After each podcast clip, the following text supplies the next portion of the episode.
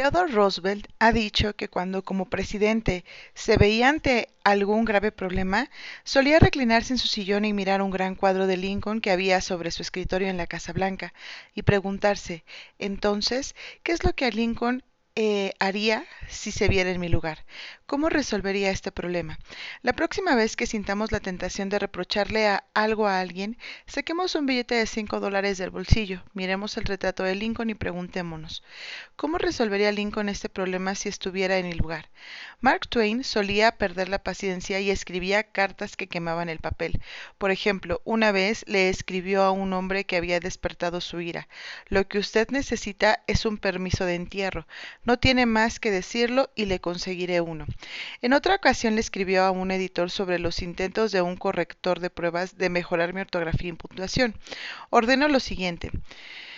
Imprima de acuerdo con la copia que le envío y que el corrector hunde sus sugerencias en las, en las, gachas de su cerebro podrido. Mark Twain se sentía mejor después de escribir estas cartas hirientes. Le permitían descargar presión y, y las cartas no hacían daño a nadie porque la esposa del escritor las desviaba secretamente. Nunca eran despachadas. ¿Conoce usted a alguien a quien desearía modificar y regular y mejorar? Bien. Espléndido.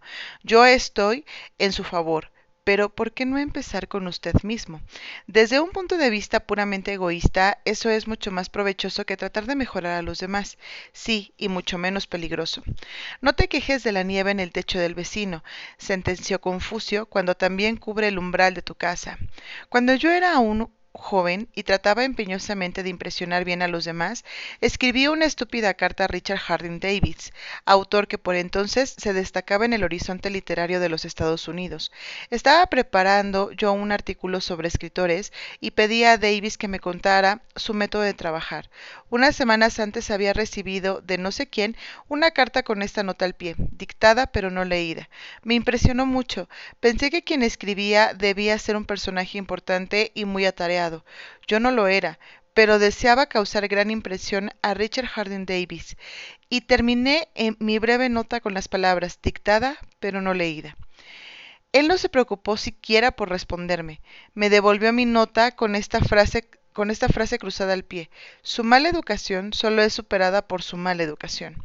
Es cierto que yo había cometido un error y quizá mereciera el reproche, pero por ser humano me hirió. Me hirió tanto que diez años más tarde, cuando leí la noticia de la muerte de Richard Harding Davis, la única idea que persistía en mi ánimo, me avergüenza admitirlo, era el reproche que me había hecho. Si usted o yo queremos despertar mañana un resentimiento que puede perdurar décadas y seguir ardiendo hasta la muerte, no tenemos más que hacer alguna crítica punzante. Con eso basta. Por seguros que estemos de que la crítica sea justificada. Cuando tratamos, con la gente, debemos recordar que no tratamos con las criaturas lógicas, tratamos con criaturas emotivas, criaturas erizadas de prejuicios e impulsadas por el orgullo y la vanidad. Las críticas acerbas hicieron que el sensitivo Thomas Hardy, uno de los más notables novelistas que han enriquecido la literatura inglesa, dejara de escribir novelas para siempre. Las críticas llevaron a Thomas Chatterton, el poeta inglés, al suicidio. Benjamin Franklin, carente de tacto en su juventud, llegó a ser tan diplomático, tan diestro para tratar con la gente, que se le nombró embajador norteamericano en Francia. El secreto de su éxito, no hablaré mal de hombre alguno, dijo, y de todos diré todo lo bueno que sepa. Cualquier tonto puede criticar, censurar y quejarse, y casi todos los tontos lo hacen, pero se necesita carácter y dominio de sí mismo para ser comprensivo y capaz de perdonar.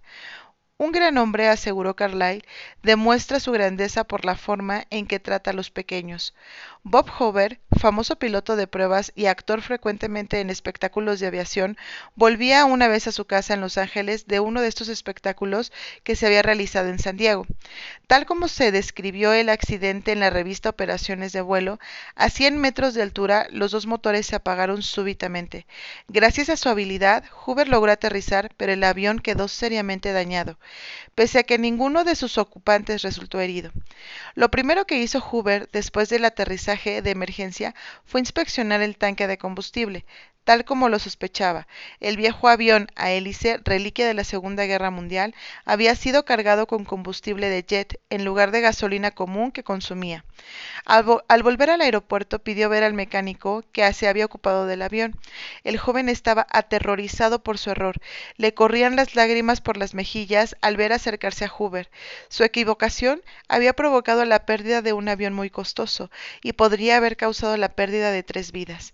Es fácil imaginar la ira de Hoover, es posible suponer la tormenta verbal que podía provocar semejante descuido en este preciso y soberbio piloto. Pero Hoover no le reprochó nada, ni siquiera lo criticó. En lugar de eso, puso su brazo sobre los hombros del muchacho y le dijo para demostrarle que estoy seguro de que nunca volverá a hacerlo, quiero que mañana se ocupe de mi F-51. Con frecuencia los padres se sienten tentados de criticar a sus hijos. Quizá el lector espera que yo le diga, no lo haga, pero no lo haré. Solo voy a decirle que antes de criticarlos, lea uno de los clásicos del periodismo norteamericano, Papá Olvida. Apareció por primera vez como, como editorial en el diario The People's Home Journal. Lo volveremos a publicar con permiso del autor, tal como fuera pensado en la revista de selecciones del Reader Digest. Papá Olvida es una de esas piececitas que, escritas en un momento de sentimiento sincero, da en la cuerda sentimental de tantos lectores que terminan siendo un trozo favorito.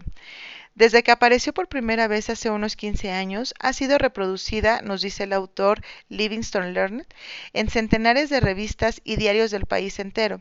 También se le ha publicado infinidad de veces en muchos idiomas extranjeros. He dado permiso para que se leyera en aulas inglesas y conferencias. Se le ha transmitido muchas veces por radiotelefonía. Ha aparecido en revistas y periódicos de colegios y escuelas. Papá olvida. Livingston Learned. Escucha, hijo, voy a decirte esto mientras duermes.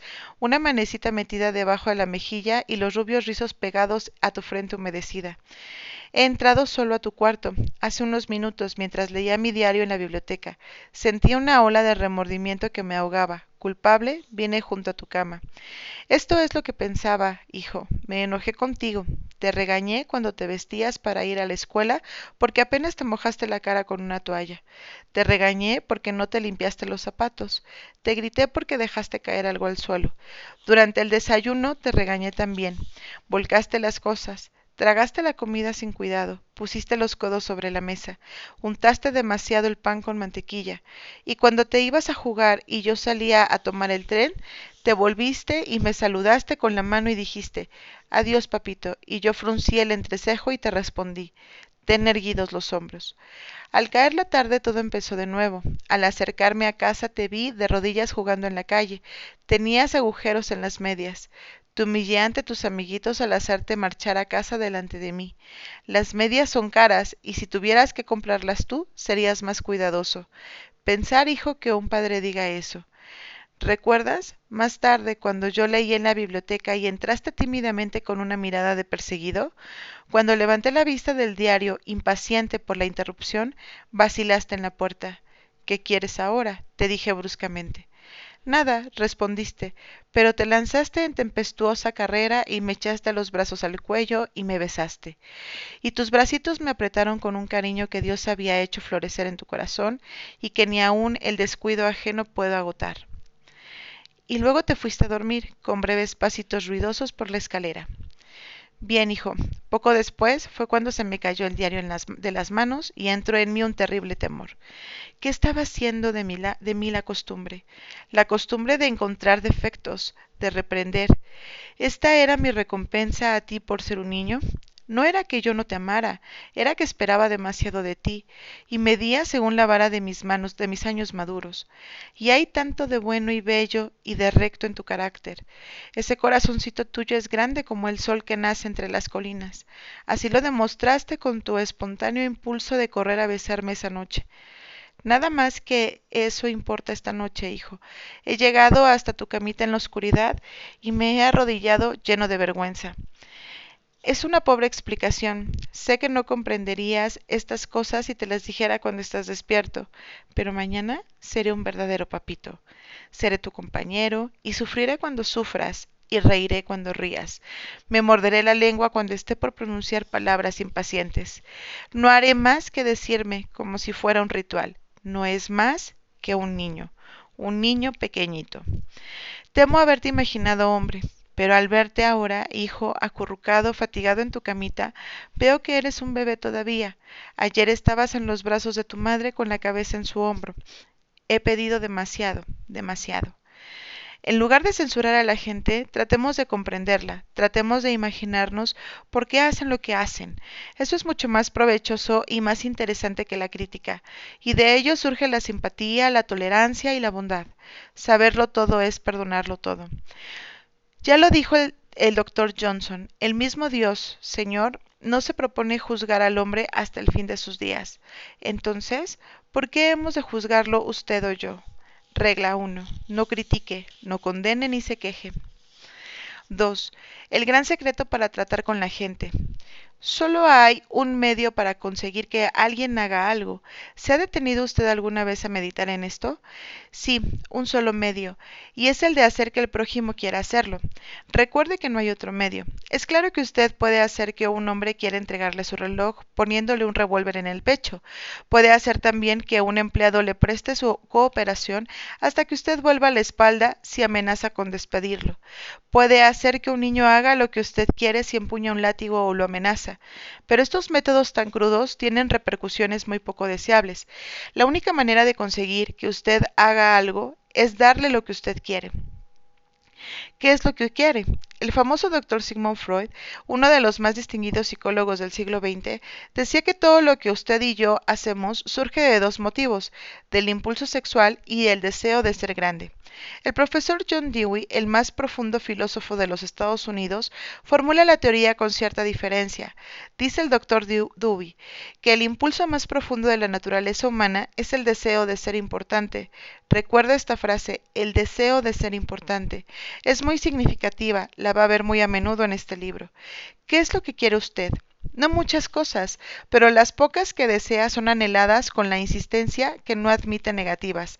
Casi todos los adultos normales quieren la salud y la conservación de la vida, alimentos, sueño, dinero y las cosas que compra el dinero, vida en el más allá, satisfacción sexual, el bienestar de los hijos, un sentido de propia importancia. Casi todas estas necesidades se ven complacidas en la vida, todas, en verdad, menos una. Pero hay un anhelo casi tan profundo, casi tan imperioso como el deseo de alimentarse y dormir, y ese anhelo se ve satisfecho muy rara vez.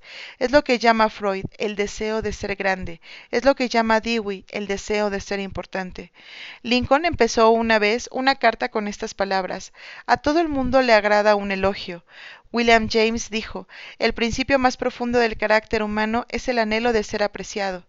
Véase que no habló del deseo, sino del anhelo de ser apreciado.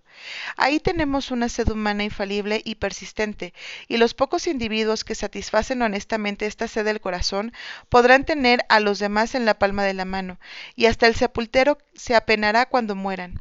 El deseo de sentirse importante es una de las principales diferencias que distinguen a los hombres de los animales. Demos un ejemplo. Cuando yo era niño, en una gran granja de Missouri, mi padre criaba cerdos, Duroc Jersey y vacas Hereford de pedigrí. Solíamos exhibir nuestros cerdos y vacas en las ferias de los condados y en las exposiciones de ganadería del todo el medio oeste. Obteníamos primeros premios por veintenas. Mi padre fijaba las cintas azules en un trozo de muselina blanca y cuando llegaban amigos o visitantes a nuestra casa, sacaba esa muselina y entre él y yo mostrábamos los premios. Los cerdos, no se interesaban por las cintas que se habían ganado, pero mi padre sí. Estos premios le daban un sentido de importancia. Si nuestros antepasados no hubiesen sentido este ardiente anhelo de ser importantes, la civilización habría sido imposible. Sin él seríamos iguales que los animales. Este deseo de sentirse importante fue lo que llevó a un pobre empleado de una tienda de comestibles, un mozo sin recursos y sin educación, a estudiar unos libros de derecho que había encontrado en el fondo de un barril que con otros restos de una casa deshecha comprara por cincuenta centavos. Quizá haya oído el lector hablar de este mozo, se llamaba Lincoln. Este deseo de sentirse importante fue lo que inspiró a Dickens para escribir sus novelas inmortales. Este deseo inspiró a Sir Christopher Wren en el diseño de sus sinfonías de piedra. Este deseo hizo que Rockefeller reuniera millones y millones de dólares que jamás gastó. Y este mismo deseo hace que los hombres más ricos de cada ciudad construyan una casa demasiado amplia para sus necesidades.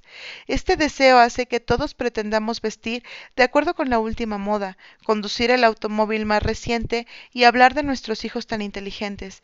Este mismo deseo es lo que lleva a muchos jóvenes a ser pistoleros y bandoleros. Casi todos los criminales jóvenes, dice Mulroney, ex jefe de la policía de Nueva York, tienen un excesivo egoísmo y su primer pedido después de ser arrestados es que se les lleve esos perniciosos periódicos en que se los pinta como héroes. La, perspectiva de cumplir una condena parece remota en tanto el criminal pueda extasiarse ante una fotografía suya que comparte las páginas con los, famosos deportistas, estrellas de cine y televisión y políticos. Si usted me dice cómo satisface sus deseos de ser importante, le diré que es usted.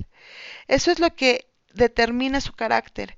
Es la cosa más significativa que hay en usted. Por ejemplo, Rockefeller satisfacía su deseo de importancia dando dinero para que se levantara un hospital moderno en Pekín, China, a fin de atender a millones de pobres a quienes no había visto jamás ni jamás vería.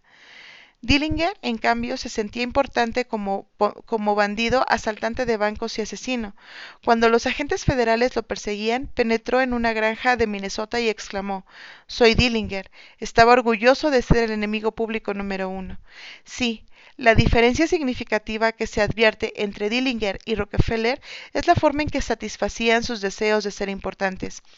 La historia chispea con divertidos ejemplos de personas famosas que lucharon por dar satisfacción a sus deseos de importancia. El mismo George Washington quería ser llamado su poderío el presidente de los Estados Unidos, y Colón reclamaba el título de almirante del océano y virrey de las Indias. Catalina la Grande se negaba a abrir cartas que no estuvieran dirigidas a su majestad imperial, y la señora de Lincoln en la Casa Blanca se volvió una vez hacia la señora de Grant como una tigresa y gritó ¿Cómo se atreve usted a sentarse en mi presencia sin que la haya invitado a hacerlo?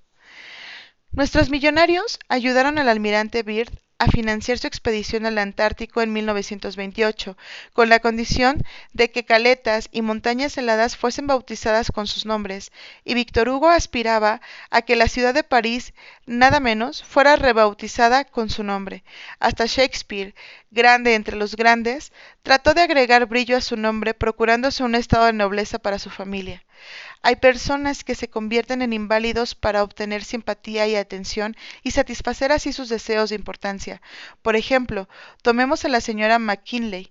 Se sentía importante al obligar a su esposo, el presidente de los Estados Unidos, a descuidar importantes asuntos de Estado para reclinarse junto a su cama, un brazo en torno a su cuerpo hasta que le hiciera dormir. Alimentaba su deseo de ser atendida, insistiendo en que el presidente permaneciera con ella hasta mientras se hacía arreglar los dientes, y una vez provocó una tormentosa escena cuando McKinley tuvo que dejarla sola en el dentista para acudir a una cita con John Hay, su secretario de Estado. La escritora Mary Roberts Rinehart me contaba una vez el caso de una mujer joven, inteligente, vigorosa, que quedó postrada en cama a fin de satisfacer sus deseos de sentirse importante. Un día, relata la señora Reinhardt, esta mujer se vio obligada a afrontar algo. ¿Acaso su edad y el hecho de que nunca se casaría? Contempló los años solitarios que tenía por delante y en lo poco que le quedaba por esperar. Se metió en cama y durante diez años su anciana madre subió y bajó escaleras para cuidarla, alimentarla, atenderla. En su de un tercer piso. Por fin, un día la madre, fatigada de tanto que hacer, enfermó y a poco murió. Durante unas semanas la inquidenció la inválida, después se levantó, se vistió y volvió a vivir. Algunas autoridades declaran que ciertas personas pueden llegar a la demencia a fin de encontrar en sus sueños el sentido de importancia que les ha sido negado en el áspero mundo de la realidad. Hay en los hospitales de los Estados Unidos más enfermos mentales que de todas las otras enfermedades juntas. ¿Cuáles son las las causas de la demencia.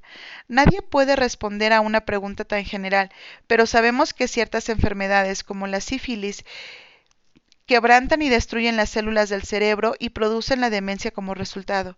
En rigor de verdad, aproximadamente la mitad de todas las enfermedades mentales pueden atribuirse a causas físicas como son las lesiones cerebrales, alcohol, toxinas, pero la otra mitad, y esto es lo terrible, la otra mitad de la, de la gente que pierde la cordura no sufre al parecer ninguna lesión en las células cerebrales. En las autopsias, cuando se estudian sus tejidos cerebrales con los más poderosos microscopios, se les encuentran tan sanos como los de un cerebro normal. ¿Por qué enloquecen estas personas? Yo hice recientemente esta pregunta al médico jefe de, uno de, de, nuestros más importantes hospicios. Este médico, que ha recibido los más altos honores y las recompensas más codiciadas por sus conocimientos sobre la demencia, me confió francamente que no sabe por qué enloquece la gente. Nadie lo sabe de seguro, pero me dijo que muchas personas que enloquecen encuentran en la demencia ese sentido de su importancia que no pudieron obtener en el mundo de la realidad. Después me narró lo siguiente. Tengo una paciente cuyo casamiento resultó una tragedia. Deseaba amor, satisfacción sexual, hijos y prestigio social, pero la vida destrozó todas sus esperanzas. Su esposo no la amaba, hasta se negaba a comer con ella, y la obligaba a servirle las comidas en su cuarto en el primer piso. No tenía hijos ni importancia social. Enloqueció, y en su imaginación se divorció y recuperó su nombre de soltera Ahora cree que se ha casado con un aristócrata inglés e insiste en que se llama Lady Smith.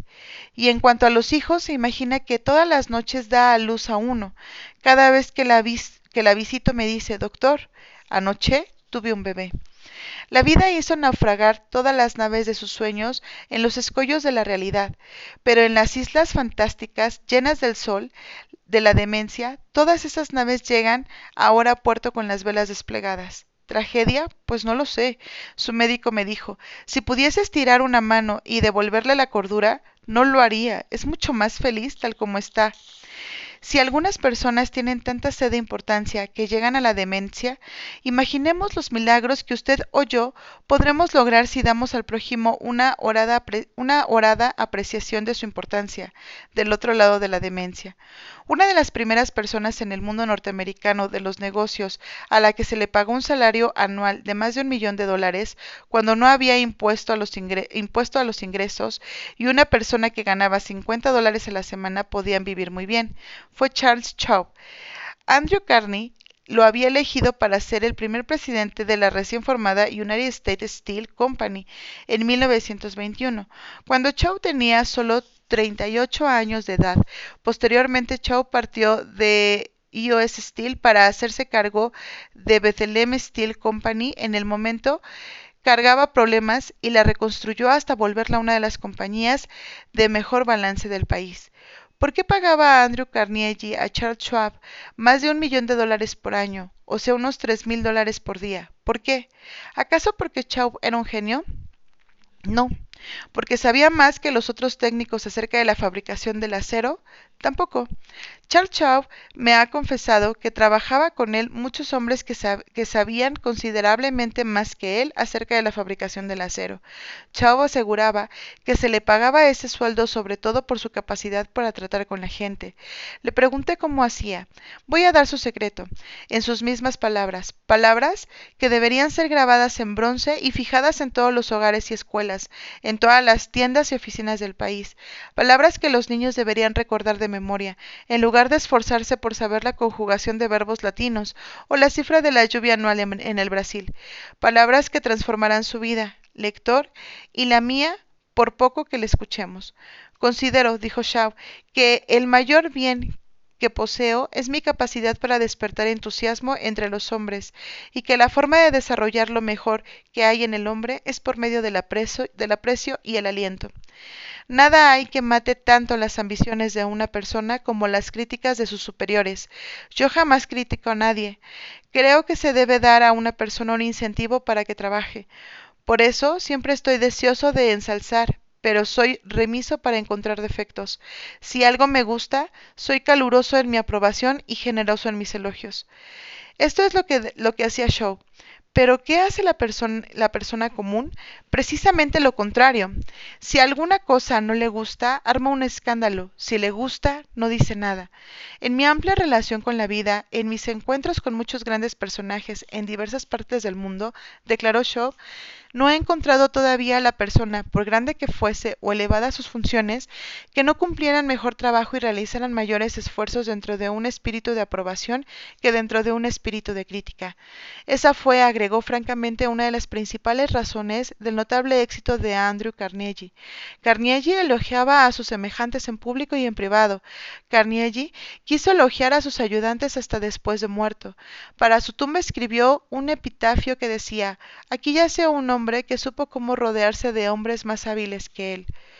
La apreciación sincera fue uno de los secretos del buen éxito de Rockefeller en su trato con la gente. Por ejemplo, cuando uno de sus socios, Edward Bedford, cometió un error e hizo perder a la firma un millón de dólares con una mala compra en América del Sur, John Dee Pudo haberlo criticado, pero sabía que Bedford había procedido según sus mejores luces y el incidente quedó en nada. Pero Rockefeller encontró algo que elogiar. Felicitó a Bedford porque había podido salvar el 60% del dinero invertido. Espléndido, dijo Rockefeller. No siempre nos va tan bien en mi despacho. Tengo entre mis recortes una historia que sé que nunca sucedió, pero la repetiré porque ilustra una verdad. Según esta fantasía, una mujer granjera, al término de una dura jornada de labor, puso en los platos de los hombres de la casa nada más que heno. Cuando ellos, indignados, le preguntaron si se había vuelto loca, ella replicó ¿Y cómo iba a saber que se darían cuenta? Hace veinte años que cocino para ustedes, y en todo ese tiempo nunca me dieron a entender que lo que comían no era heno. Hace unos años se hizo un estudio sociológico entre esposas que habían abandonado sus hogares. ¿Y cuál creen que fue la razón principal que dieron para haber tomado su decisión? Falta de aprecio. Si se hiciera un estudio similar entre maridos que han huido de sus casas, creo que se llegaría a la misma conclusión. Con frecuencia damos por sentada la presencia de nuestro cónyuge que nunca le manifestamos nuestro aprecio. Un miembro de una de nuestras clases nos habló de un pedido que le había hecho su esposa. Ella y un grupo de mujeres de su parroquia habían iniciado un programa de automejoramiento. Le pidió a su marido que le ayudara haciéndole una lista de seis cosas que creyera que ella podía hacer para ser una mejor esposa. Nos dijo, el pedido me sorprendió, francamente. No habría sido fácil enumerar seis cosas que me habría gustado ver cambiar en ella, y estoy seguro de que ella podría haber hecho una lista de un millar de cosas que querría cambiar en mí pero no lo hice. Le dije, déjame pensarlo y te daré una respuesta mañana. Al día siguiente me levanté muy temprano y llamé al florista y le pedí que le mandara seis rosas rojas, a mi esposa con una nota diciendo, no se me ocurren seis cosas que querría que cambies. Te amo tal como eres. Cuando llegué a casa esa tarde, ¿quién creen que me recibió en la puerta? Exacto, mi esposa. Estaba al borde de las lágrimas. No necesito decir que me felicité por no haberla criticado como me lo habían pedido. El domingo siguiente en la iglesia, después de que ella hubo informado el resultado de su tarea, varias mujeres del grupo se me acercaron y me dijeron fue el gesto más tierno del que tengo noticias. Entonces comprendí cuál era el poder del aprecio. Florence Ziegfeld, el más espectacular de los empresarios teatrales que ha habido jamás en Broadway, conquistó su reputación gracias a su sutil habilidad para glorificar a la joven norteamericana. Una vez tras otra elegía a una joven en quien nadie se fijaba y la transformaba en el escenario en una resplandeciente visión de misterio y seducción. Como conocía el valor del aprecio y la confianza, hacía que las mujeres se sintieran bellas por el solo poder de su galantería y su consideración. Era además un hombre práctico. Aumentó el sueldo de las coristas desde 30 dólares por semana hasta una cifra que a veces llegaba a 175. Y también era caballeroso. En las noches de estreno en el Follies enviaba telegramas a las estrellas del reparto y hermosas rosas a todas las chicas del coro. Yo sucumbí una vez a la moda del ayuno y pasé seis días y sus noches sin comer. No fue difícil. Tenía menos hambre al fin del sexto día que al final del segundo. Pero yo y usted conocemos personas que pensarían haber cometido un crimen si, si dejaran a sus familias o a sus empleados seis días sin comer. Pero los dejan estar seis días y seis semanas y a veces sesenta años sin darles jamás una muestra calurosa de esa apreciación que anhelan casi tanto como anhelan el alimento. Cuando Alfred Lund, uno de los grandes actores de esa época, desempeñó el papel principal de Reunión de Venia, declaró Nada hay que yo necesite tanto como alimento para mi propia estima. Alimentamos los cuerpos de nuestros hijos y amigos y empleados, pero muy raras veces alimentamos su propia estima. Les damos carne y papas para que tengan energía, pero descuidamos darles amables palabras de aprecio que cantarían durante años en su recuerdo. Paul Harvey, en una de sus transmisiones radiales, El resto de la historia, cuenta cómo una apreciación sincera puede cambiar la vida de una persona. Contó que años atrás un maestro de Detroit le pidió a Steve, a Steve Morris que lo ayudara a encontrar un ratoncito que se había escapado en el aula de clases. El maestro apreciaba el hecho de que la naturaleza le había dado a Stevie algo que ningún otro alumno tenía, la naturaleza le había dado a Stevie un notable par de oídos para compensar la ceguera de sus ojos, pero esta fue la primera ocasión en que Stevie sintió que se apreciaba la fineza de su oído. Ahora, años después, dice que ese acto de, de aprecio fue el comienzo de una nueva vida. Desde aquel entonces desarrolló su don del oído hasta volverse, bajo el nombre artístico de Stevie Wonder, uno de los más grandes músicos populares de la década de los setenta. Algunos lectores están diciendo ahora mismo al leer estas líneas. Cosas viejas, elogios, adulación. Ya he hecho la prueba, no da resultado, al menos con personas inteligentes. Es claro que la adulación no da resultados con la gente que discierne. Es algo hueco, egoísta y poco sincero. Su empleo debe conducir al fracaso y así ocurre generalmente. Aunque no falta personas tan hambrientas, tan sedientas de que se les muestre aprecio, que tragan cualquier cosa, así como un hombre hambriento puede comer hierbas y lombrices. Hasta la reina Victoria era susceptible a la adulación. El primer ministro Benjamín Disraeli confesó que cuando trataba con la reina empleaba abundantemente esa adulación, pero Disraeli era uno de los hombres más corteses, discretos y capaces que han gobernado jamás el extenso imperio británico. Era un genio. Lo que para él daba resultados, quizá no lo dé para usted o para mí. A la larga, la adulación hace más mal que bien. La adulación es falsa y como el dinero falso nos pone eventualmente en aprietos si queremos hacerla circular. La diferencia entre la apreciación y la adulación es muy sencilla. Una es sincera y la otra no. Una procede del corazón, la otra sale de la boca. Una es altruista, la otra es egoísta. Una despierta la admiración universal, la otra es universalmente condenada. Hace poco vi un busto del general Obregón en el Palacio de Chapultepec, en México. Bajo el busto están grabadas estas sabias palabras de la filosofía del general Obregón. No temas a los enemigos que te atacan, teme a los amigos que te adulan. No, no, no recomiendo la adulación. Lejos de ello, hablo de una nueva forma de vivir. Permí permítaseme repetirlo, hablo de una nueva forma de vivir. El rey Jorge V tenía un juego de seis máximas en las paredes de su estudio en el Palacio de Buckingham. Una de estas máximas rezaba enséñame a no hacer ni recibir elogios baratos. Eso es la adulación, un elogio barato. Una vez leí una definición de adulación que vale la pena reproducir. Adular es decir a la otra persona lo que se piensa de uno mismo. Emplea el lenguaje que quieras, dijo Ralph Waldo Emerson, y nunca podrás expresar sino lo que eres. Si lo que debiéramos hacer fuera solo emplear la adulación, el mundo entero aprendería a hacerlo enseguida, y todos seríamos peritos en relaciones humanas. Cuando no estamos dedicados a pensar acerca de algún problema específico, solemos pasar el 95% de nuestro tiempo pensando en nosotros mismos. Pero si dejamos de pensar en nosotros mismos por un rato y comenzamos a pensar en las buenas cualidades del prójimo, no tendremos que recurrir a la adulación tan barata y tan falsa que se le conoce apenas sale de los labios. Una de las virtudes más descuidadas de nuestra existencia cotidiana es la apreciación. De un modo u otro, descuidamos elogiar a nuestro hijo o hija cuando trae una buena nota de la escuela y rara vez alentamos a nuestros hijos cuando logran hornear una torta o construir una casita para pájaros. Nada les agrada más a los niños que esta especie de interés y aprobación de sus padres. La próxima vez que usted disfrute de una buena cena en su club, mándele sus felicitaciones al chef y cuando un vendedor fatigado le muestre una cortesía inusual, no deje de agradecerla. Todo sacerdote, conferencista u orador público sabe lo, descorazonador que resulta entregarse a un público y no recibir de éste ningún comentario apreciativo. Y lo que se aplica a profesionales se aplica doblemente a obreros en oficinas, negocios y talleres, y entre nuestras familias y amigos.